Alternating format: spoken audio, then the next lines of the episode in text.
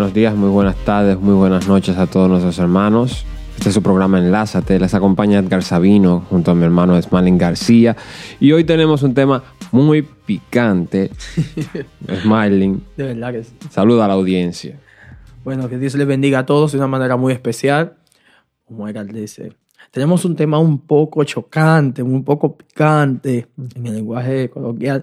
Estábamos mirando, leyendo las escrituras y nos damos cuenta de que hay conceptos, hay consejos apostólicos, en este caso, que aparentemente leemos las escrituras y pasamos por alto. Y nos damos cuenta de lo que es la sabiduría apostólica de aquellos que de una u otra manera estuvieron con el Señor o estuvieron con aquellos que estaban cerca del Señor. En este caso, cuando me refiero a el apóstol Pablo, que estaba cerca de aquellas personas que estuvieron con el Señor, que recibieron las enseñanzas del Señor Jesús y que participaron con Él hasta su última cena y después de la, de la resurrección. Entonces, para mí, para mí, y yo creo que para usted también, si cree en el canon bíblico, en este caso en los 66 libros de la Biblia, que nosotros damos buena fe de ellos por la evidencia histórica y arqueológica que nos muestra que la Biblia, los 66 libros, los hallazgos, dicen que son verdad y que son escritos por, por ellos. Entonces, el apóstol Pablo, que es el último entre los considerados apóstoles, él mismo se refiere, habla de sí mismo con esta, estas palabras, dice palabras contundentes en Romanos capítulo 14, ¿verdad? Es así. Nos estamos refiriendo a los débiles en la fe. Es el tema que tenemos hoy. Los débiles en la fe. De igual manera, les invitamos a que se suscriban a, a este podcast por cualquiera de las plataformas que utilicen para escucharnos. Pueden entrar también a ministeriosvara.com y ahí está barra enlázate. Ahí están todos los podcasts también. También estamos en Apple Podcasts, Spotify y cualquier otra plataforma donde escuche habitualmente podcast. El tema de hoy es los débiles en la fe y estamos en Romanos 14. Ah, acompáñanos a nosotros aquí a leer la palabra de Dios en este capítulo de Romanos 14. Dice el versículo 1, Smile. Reciban al débil en la fe para no, pero no para contender sobre opiniones, porque uno cree que puede comer de todo y el débil come solo verduras. El que come no menosprecia al que no come, y el que no come no juzga al que come, porque Dios lo ha recibido. Ay, ya, ya aquí hay dos puntos. A- a- Aquí ya, tú- nosotros no habíamos hablado de esta parte, pero ahora me llama la atención. El hecho de que, eh, esta es la versión de la Reina Valera de 2015, la revisión de actualizada de 2015, y me llama la atención el hecho de que eh, Pablo dice que el débil come solo verduras. Solo. Él automáticamente pone el estigma de débil al que come solo verduras. Solo. Pues él está diciendo que es débil en la fe porque sus conocimientos no son, no son, eh, no ha llegado al pleno conocimiento de lo que está haciendo en ese sentido. Entonces, aquí e- es, es un punto muy interesante porque dice, porque uno cree que puede comer de todo, pero él automáticamente te dice cuál es el débil en la fe.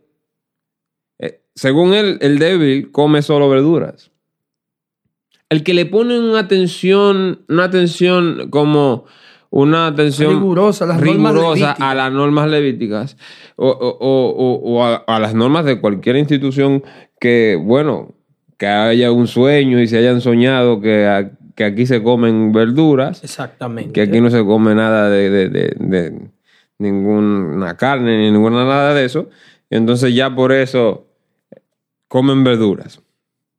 Sin tomar en cuenta que todo lo que Dios creó es bueno y nada es de desecharse si se toma con acción de gracias. Exactamente. Es lo que la palabra nos enseña. Entonces, cuando uno ve eso, debemos entender que hay eh, un choque en la idea de quién es el débil en la fe. Porque actualmente el que come de todo es, el débil. Es el débil de la fe.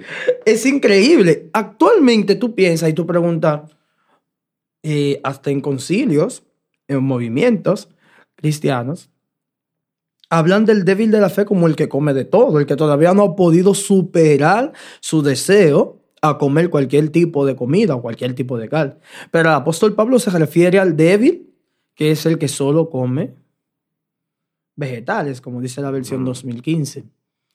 Y esto para mí es como muy directo, muy claro, muy, muy específico, muy, no sé, como que no hay que buscarlo tan profundo como para tú leerlo y con el simple hecho de leerlo, no te da, no, no puedes asociar con un grupo determinado. Es como cuando las escrituras dicen, Egan, y en los posteriores tiempos habrán tiempos difíciles, algunos se apartarán de la fe y algunos con doctrina de demonios hasta van a prohibir casarse. Es difícil tú no asociar ese verso bíblico con un grupo determinado. Claro, muy difícil. Es muy difícil. Inmediatamente tú lo lees, sin importar el tiempo que tú tengas, tú empiezas a asociar ese, ese verso bíblico, como este caso.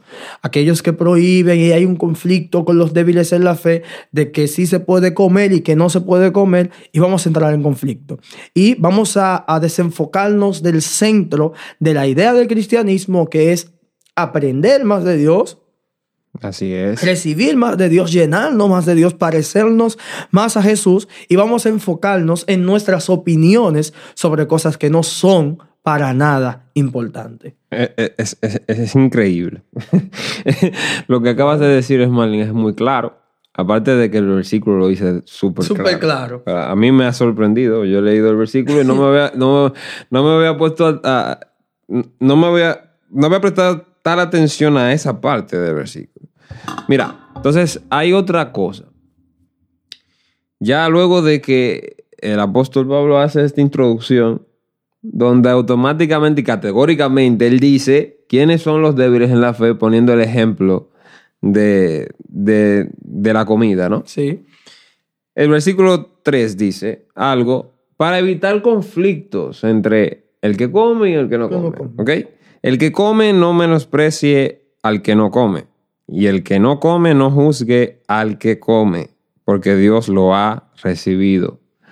Es que tienen un mismo padre. Exacto. Al fin y al cabo, son asuntos como que dicen triviales. Como que no, no van al caso. Tú has decidido no comer eso, o, tu grupo cristiano ha decidido no, no comer eso. Bueno, pues no coman ustedes. No coman, pero tampoco le hagan presión de grupo. A los otros que comen. Que lo comen. Porque eso no tiene ningún, ninguna validez para, para, para lo que es la formación bíblica cristiana y también, ¿por qué no? Para la salvación. Exactamente. Entonces, cuando tú piensas en esto y tú entras en debates, entras en contiendas por temas como esto, tú estás diciendo que el sacrificio de Jesús en la cruz del Calvario se va a reducir a un tema de qué yo como y qué no como. O qué bebo y qué, no bebo. ¿Qué bebo y qué no bebo? Es increíble. Entonces, tú vas a perder el tiempo de tu poder conocer, hacerte sabio para la salvación por medio de las escrituras. Para tú estudiar, tomar ese tiempo, para tú defender un punto de vista, una opinión personal. Es increíble el grado de inmadurez que puede llegar a tener una persona. Y en este caso, en este caso, el apóstol Pablo no encuentra otra palabra que llamarle débiles en la fe. No, eh, cuando se, cuando se dice la palabra débiles en la fe, ¿qué fue la que él usó? Eh, se oye como súper duro, ¿verdad? Claro. Dice, wow, pero qué, qué, qué, duro se oye que me digan débil en la fe. Me siento como ofendido, me dicen como débil en la fe. O sea que no, no, mi fe no, no es lo suficientemente fuerte. No está fortalecida. Ah, pues entonces, ¿por qué? ¿Por qué? Porque como niños, ¿verdad? Al fin y al cabo, no estamos comiendo alimentos sólidos porque nos estamos ocupando en cosas triviales. Exactamente. Y es, algo, es algo digno de, decir. El versículo 4 dice, ¿quién eres tú que juzgas al criado ajeno? para su propio Señor está en pie o cae, pero será afirmado porque poderoso es el Señor para afirmarle. Mientras que uno hace diferencia entre día y día, otro juzga iguales todos los días. Cada uno esté convencido en su propia mente. Ahora abre otro, paréntesis. En un momento determinado de mi vida cristiana, eh, tuve un choque con una persona y la persona trataba de hacerme entender sobre los días santos, sobre los nombres santos, sobre la comida santa. Y yo no podía entender cómo la persona no podía entender esto. Wow. Tan simple. Porque tú puedes decir, no, eso no se le está hablando. Pablo no se está refiriendo a, a un grupo en específico. Pero cuando tú notas los ejemplos que Pablo está tomando, tú tienes que hacerte muy loco para no asociarlo con un grupo específico. El, el punto. Que todo el libro de Romanos, en este caso, está teniendo el mismo conflicto con el mismo grupo.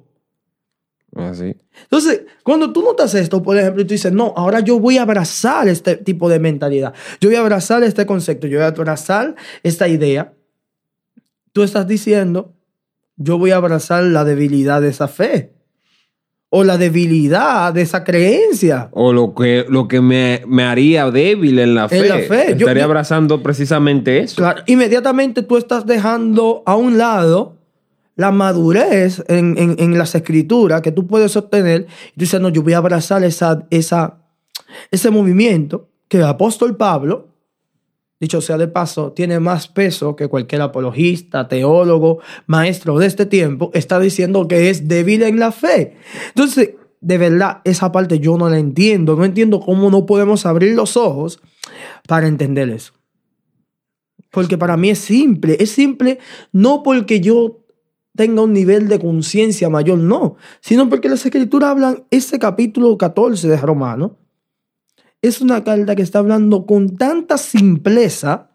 Tú no encuentras una palabra eh, eh, oscura, que se le llama la palabra, las palabras oscuras las escrituras, son esas palabras que eh, se usan en los misterios bíblicos, como el apóstol Pablo utiliza, palabras que tú tienes que conectar con otras raíces, eh, en- a veces hebraica, en otras griegas. No, no, no, Pablo está utilizando un lenguaje simple, lenguaje llano, para que entiendan que yo estoy convencido que los receptores de la carta de los romanos entendieron tan claro.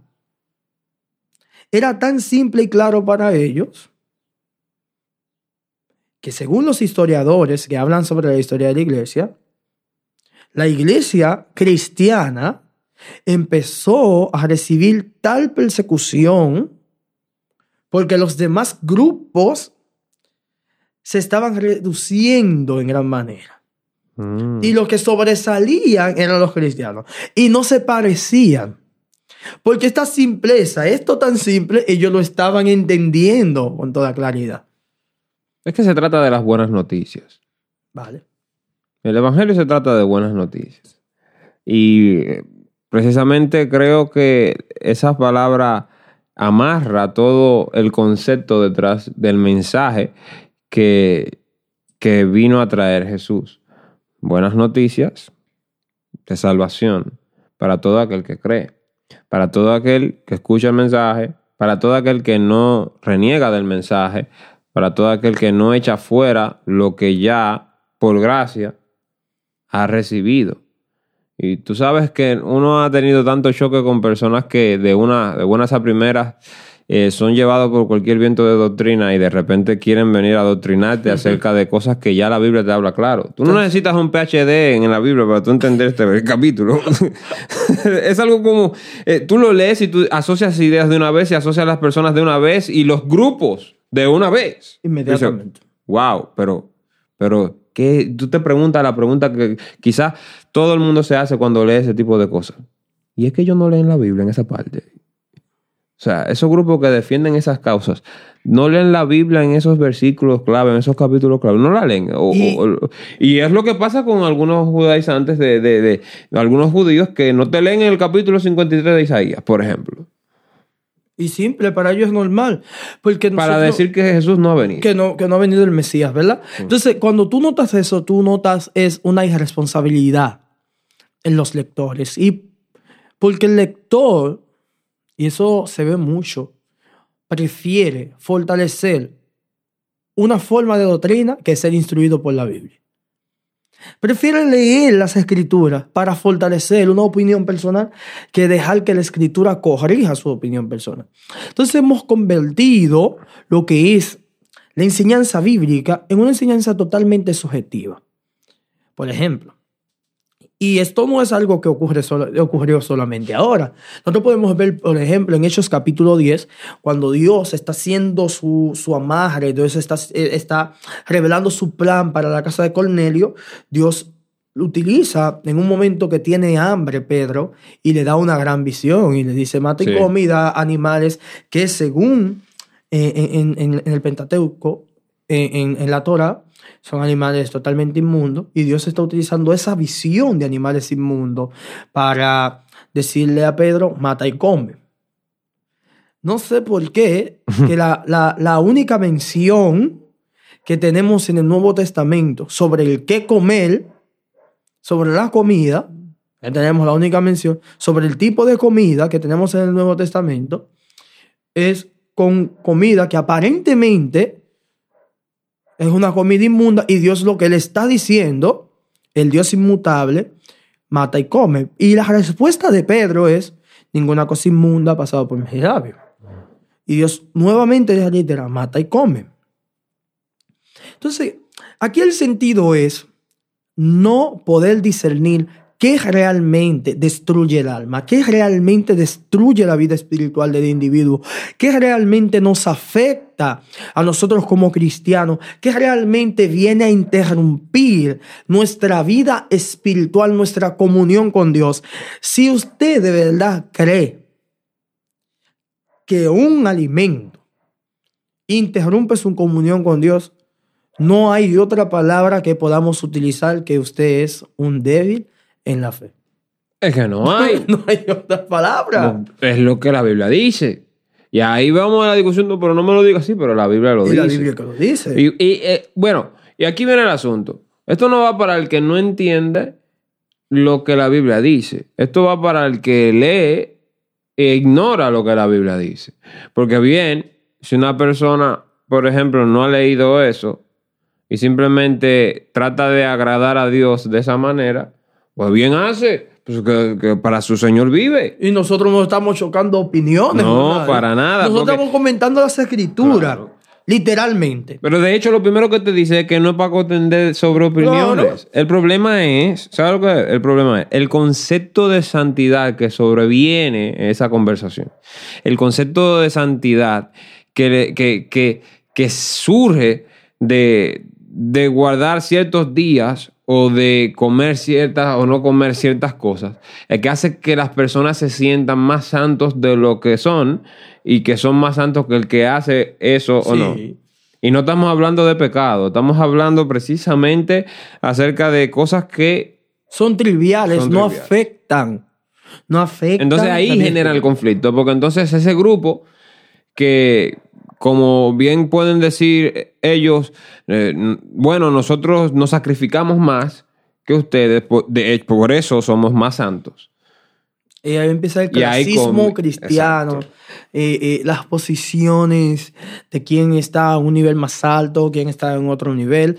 Y es toda, todo, todo una idea totalmente contradictoria a la idea de Dios para, a la idea de Jesús para la iglesia. Y que no ayuda a la expansión del evangelio, porque al Para fin y al cabo, mientras, tan- mientras estamos nosotros unos que otros, el que come y el que no come, debatiendo sobre opiniones, entonces estamos dejando de predicar el evangelio de las buenas noticias Las de buenas salvación noticias. a aquellos que no, no, no lo han recibido. Y también estamos dejando de enseñar los buenos fundamentos que la palabra nos enseña para nosotros, para nuestra vida cristiana, para seguir creciendo en el Señor mientras estamos aquí en la tierra, conscientes de que somos humanos, conscientes de que, que fallamos, pero que el Señor nos da la fuerza con su gracia. ¿Para qué? Para vivir una vida piadosa. Vale. Es todo. Entonces, hay algo que quería comentarte. Eh, en la NTV, ese versículo 5, oye cómo dice. La versión nueva traducción viviente dice, del mismo modo algunos piensan que un día es más sagrado que otro, mientras que otros creen que todos los días son iguales. Cada uno debería estar plenamente convencido de que el día que elija es aceptable. Eh, eh, y es como yo digo, te había dicho fuera del aire, te he dicho, bueno, esto es simplemente Pablo lavando las manos. güey. Sí, como diciendo, yo no quiero problemas. No quiero problemas. Ya, de verdad ustedes me han causado mucha molestia, como dicen Gálatas 6.7. Pero verdaderamente, Edgar, cuando tú lees esto, tú te das cuenta qué nivel de, igno- de ignorancia puede llegar a tener una persona o un grupo determinado. En este caso, por ejemplo, he encontrado personas que dicen, no, ustedes, los eh, evangélicos, su culto es los domingos, su forma de culto. Ustedes adoran a Dios del domingo. Y yo, básicamente, de la manera más simple les respondo, no puedes estar más equivocado de lo que has dicho que pensar que nosotros tenemos un culto determinado porque es domingo. Tú no ves a un cristiano diciendo, saliendo por ahí comentando que su, su forma de culto es porque es el domingo, porque tiene un día específico. Nosotros no tenemos un día específico de culto. No. Simplemente nosotros, por ejemplo, en, en el caso de nuestro país, es el día donde más eh, las personas están, quizá, no es un día de trabajo. No es un día de Normalmente, la ma- la- la- el porcentaje de personas que está libre es más alto. Y nosotros creemos en la expansión del Evangelio y en la adoración congregacional. Pero yo estoy convencido de que si es un lunes y pasa lo mismo, estamos El lunes un estuviéramos ahí también. reunidos, porque nosotros no tenemos un día como este día es específicamente el Señor. No, nosotros creemos en el Señor de todos los días Del creador de todo. el creador de todo. Es como las palabras que utilizó Jesús en un momento con un enfrentamiento con los fariseos y él utilizó una palabra contundente y es mi padre hoy trabaja. Y era sábado. Eso debió ser algo ofensivo. Quizás nosotros lo leemos como algo simple, pero Jesús está diciendo algo ofensivo. Jesús le está diciendo a las personas, a todo un movimiento, que fue instruido que ese día no se debe trabajar, que ese día no se puede hacer nada, que ese día se debe de, tener unas regla- reglas determinadas. Él está diciendo, mi padre hasta hoy trabaja Y yo trabajo. y yo también trabajo.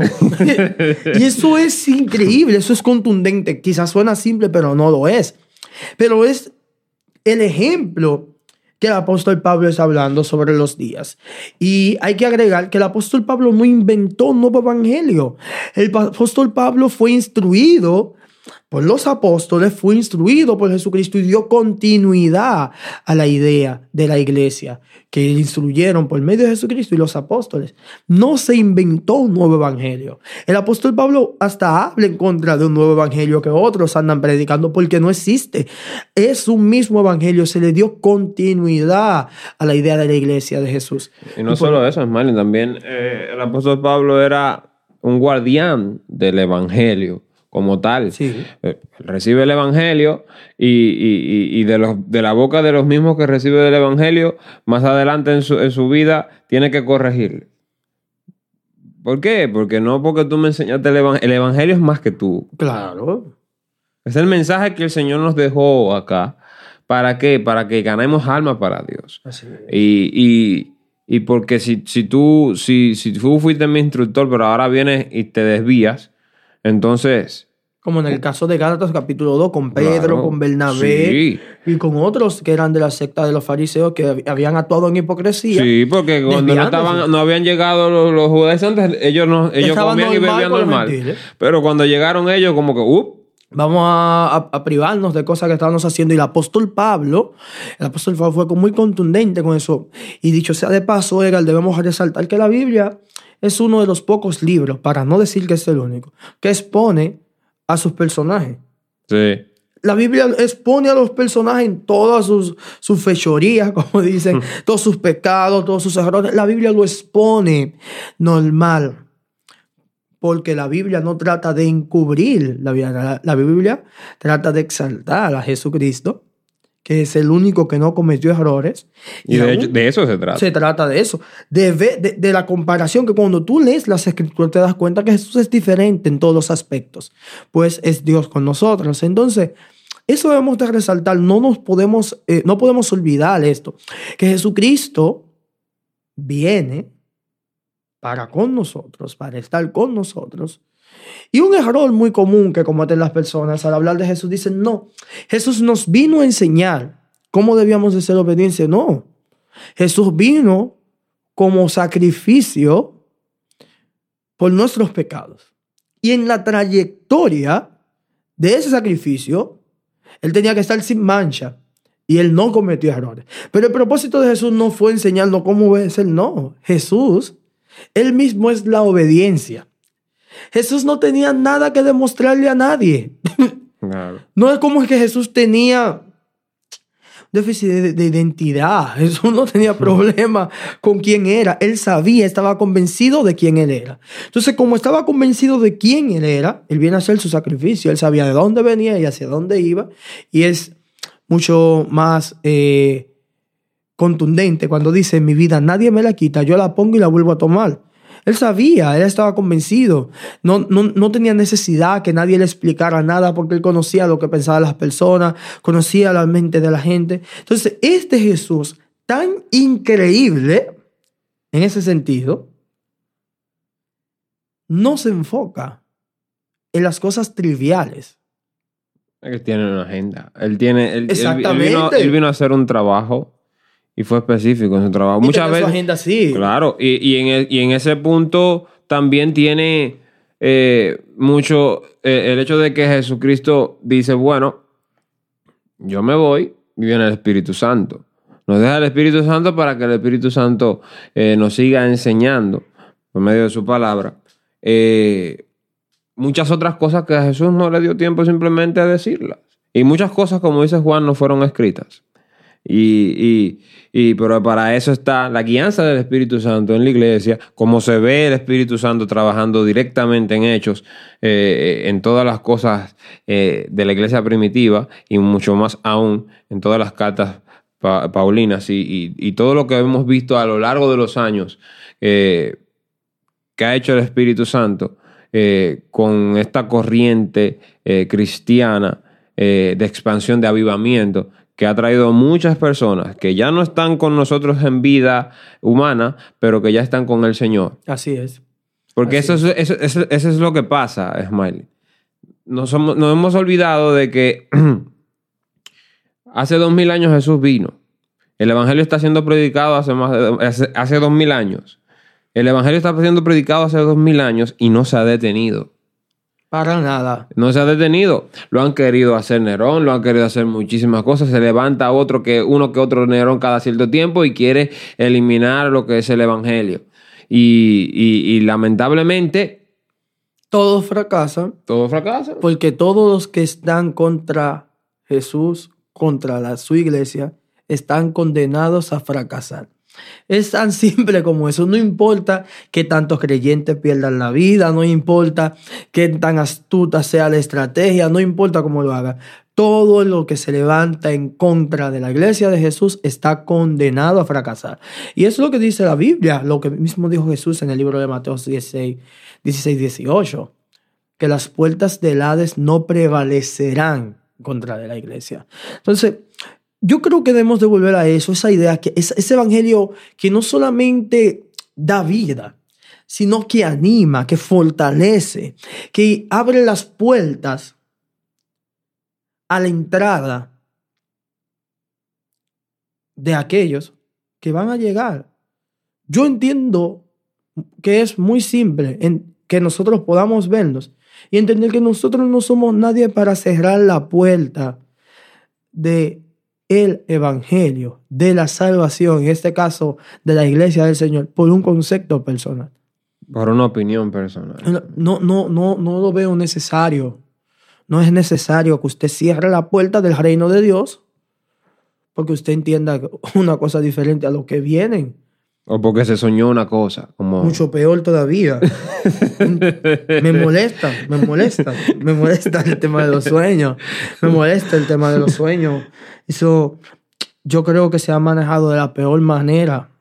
De la peor manera. De la peor manera. La Biblia tiene 66 libros y se pueden contar con las manos las veces que la Biblia se refiere a sueños. En 66 libros. Puede variar la cantidad de caracteres en letras según la versión y también la cantidad de versículos y capítulos. Mm. Pero en todo el canon bíblico nosotros podemos contar con las dos manos las veces que se mencionan los sueños y la importancia que se le pone a los sueños.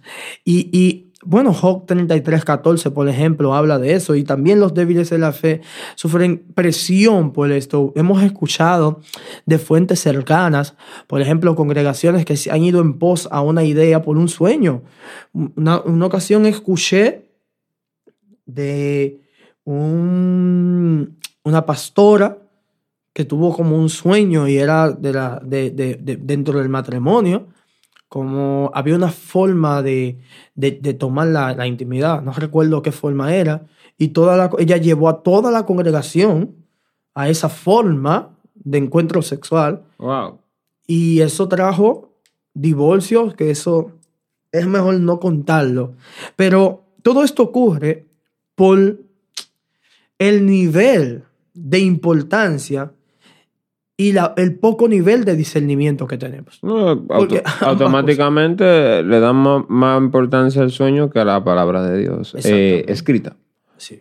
Pues si, si, por ejemplo, si tú no, no, no, no vas a la palabra escrita del Señor y ves eh, que lo que te están diciendo que se soñaron va contra lo que la palabra dice, entonces van a seguir como, bueno, como dice Jesús, son ciegos y Ciego ciegos. guía de ciego. Van a caer en el hoyo. Entonces, eh, ese, ese es el- ese es uno de los puntos. Aquí nosotros cre y creemos en los sueños. Claro, Creemos cien- en los sueños. yo creo en los sueños 100%. Yo creo en la palabra de Dios a través de sus santos profetas 100%. Yo creo en todo eso, pero Yo lo que creo que no todo el que No dice que Dios le habló y que soñó, que Dios le dijo, precisamente Dios le dijo.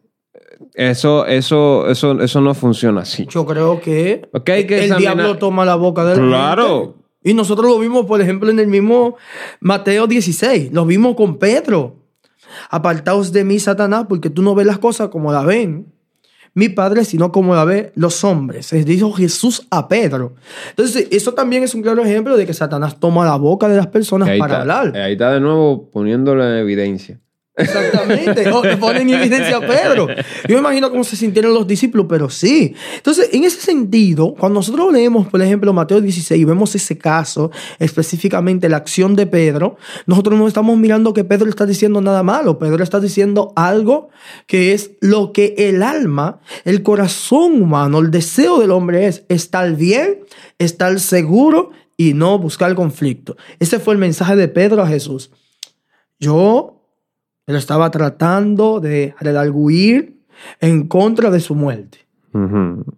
Jesús le dice, no, es que yo tengo un propósito a muerte. Y que hay un plan Hay en la un eternidad plan de que yo, de tengo, yo que, tengo morir. que morir. Entonces, no todo lo que suena lindo proviene de Dios. Yo solamente me imagino todas las tentaciones que, que el diablo le ponía enfrente a Jesús para evitar precisamente, que él muriera. Así es.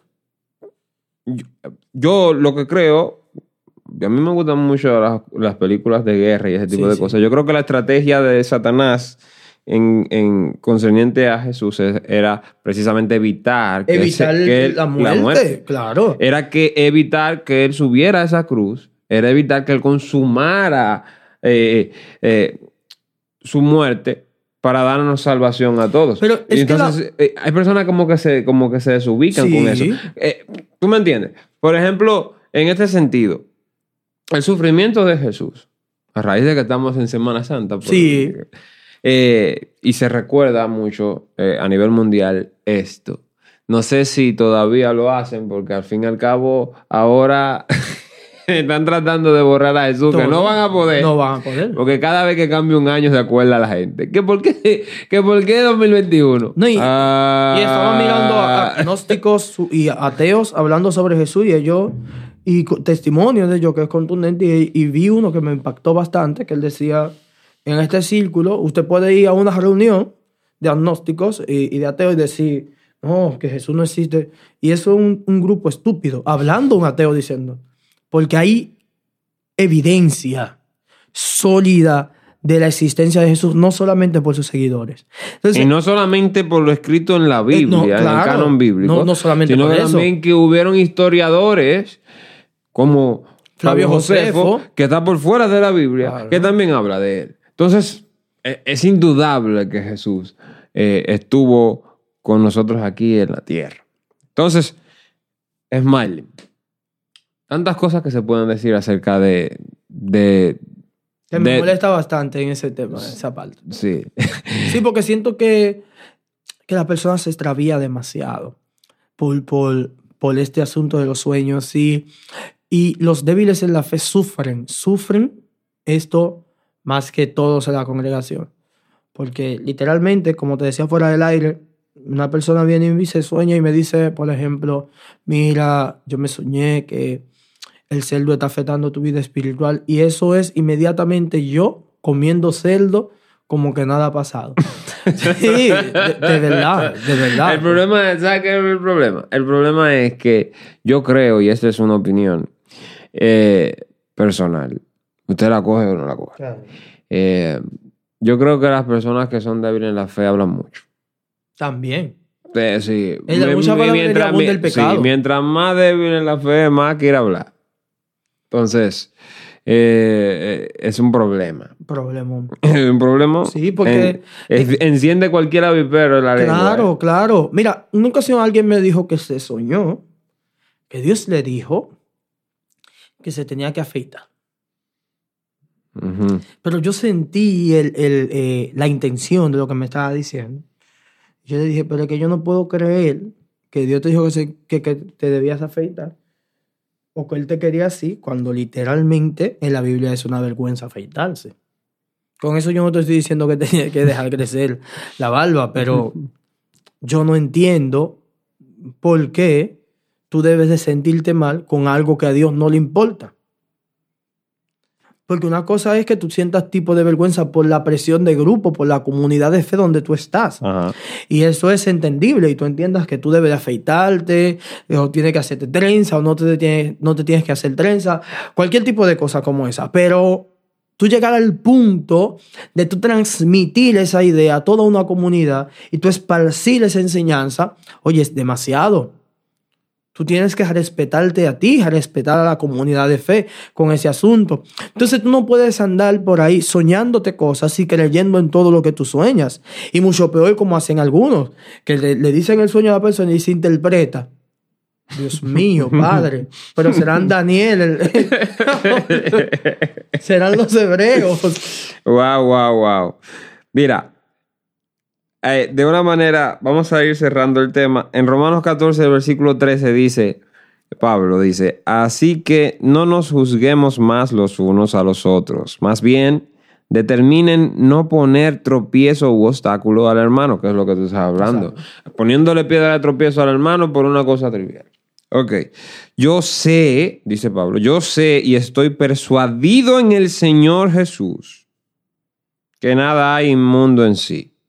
Pero para aquel que estima que algo es inmundo, para él sí lo es. Habíamos hablado acerca de que el mismo Pablo dice, eh, no, creo que es Santiago que lo dice, eh, que nada es de desecharse si se toma con acción de gracia. Gracias. Pues si por causa de la comida tu hermano es constrictado, contristado, ya no andas conforme al amor. No arruines por tu comida a aquel por quien Cristo murió. Porque ahí está el punto. Entonces ahora tú porque entiendes que, que, que no hay nada inmundo en eso, ahora no vayas a, a- a usarlo como burla para aquel que piensa que sí lo es inmundo. Con todo y que sea débil en la fe. tú, no puedes entrarle de esa manera a la persona porque ya entonces tú, tú estarías eh, de una manera arrogante incurriendo en algo malo. Eh, por tanto, no dejen que se hable mal de lo que para ustedes es bueno, porque el reino de Dios no es comida ni bebida, sino justicia, paz y gozo en el Espíritu Santo. Porque el que en esto sirve a Cristo agrada a Dios y es aprobado por los hombres. Así que sigamos lo que contribuye a la paz y a la mutua edificación. No destruyas la obra de Dios por causa de la comida. Por favor, predicador. A la verdad, todas las cosas son limpias, pero es malo que un hombre cause tropiezo por su comida. wow, wow. Bueno es no comer carne, ni beber vino, ni hacer nada en que tropiece tu hermano. La fe que tú tienes, tenla para contigo mismo delante de Dios. Dichoso el que no se condena a sí mismo con lo que aprueba, pero el que duda al respecto es condenado si come porque no lo hace con fe. Pues todo lo que no proviene de fe es pecado. Entonces, ¿cómo tú sacas a una persona de la ignorancia del conflicto? Por lo que come o no come. Con las escrituras. Con las escrituras. Entonces, tú no, no deberíamos entrar en, en- en el debate, yo como o no como, no. El punto que el apóstol quiere llegar es, entiendan que no importa. que eso no importa. entiendan que no importa. El débil que viene, el débil, que en este caso no es el que la gente entiende que es el débil, Sí. según el apóstol Pablo. Vamos a enseñarle, vamos a instruirlo. Mira, de verdad, yo dejé de comer esto porque te afectaba. Pero yo no te puedo dejar toda la vida así. Claro. Yo tengo que instruirte que tú entiendas que no importa. Y, Y- tú tienes que crecer. Claro. Tú tienes que abandonar la leche espiritual y tú tienes que empezar a comer alimento sólido para que las personas que, tú, eh, que están a tu alrededor, entonces tú puedas ser un líder que haga discípulos parecidos a Jesús y que el Evangelio siga creciendo y el nombre del Señor glorificado entre los hombres. Y para eso estamos nosotros aquí, en este programa, enlazándote a la palabra del Señor, diciéndote lo que dice la Biblia, no meras opiniones humanas, sino lo que dice la Biblia. Acabamos de leer el capítulo 14, nos saltamos algunos versículos, pero usted en su casa o donde esté, usted se lee ese capítulo que es muy bueno. Eh, les recomiendo el libro de Romanos porque es un libro que ayuda mucho eh, en el crecimiento de la fe. Hay muchas verdades doctrinales ahí que es, son- es un escrito muy profundo. Sí. Algunos dicen que es la tesis de Pablo y realmente para mí lo es. Bueno, hemos llegado al final de este programa, Smiling. Esperamos que en el Señor que cada uno de nuestros oyentes hayan sido edificados, tanto como nosotros fuimos edificados es. con este tema, eh, acerca de los débiles en la fe. No olvide usted eh, seguirnos eh, en nuestra página web, ministeriosvara.com. Ahí están todos los episodios de este podcast. También puede entrar directamente a ministeriosvara.com slash enlázate. Ahí también lo puedan encontrar. O cualquiera de las plataformas de podcast que existen. Apple Podcasts, Spotify. Usted lo elige y ahí estamos. Dios Bueno. bendiga. Así nos despedimos. Esperamos que la paz de Dios sea con usted. Y no olviden, el Evangelio del Señor no es comida ni bebida. Es justicia, paz y gozo en el Espíritu Santo. Oramos que el gozo del Señor nunca sea parte de su vida. Y la santidad y la justicia de Dios. Que Dios le bendiga mucho de una manera especial. Y le decimos adiós. Bye.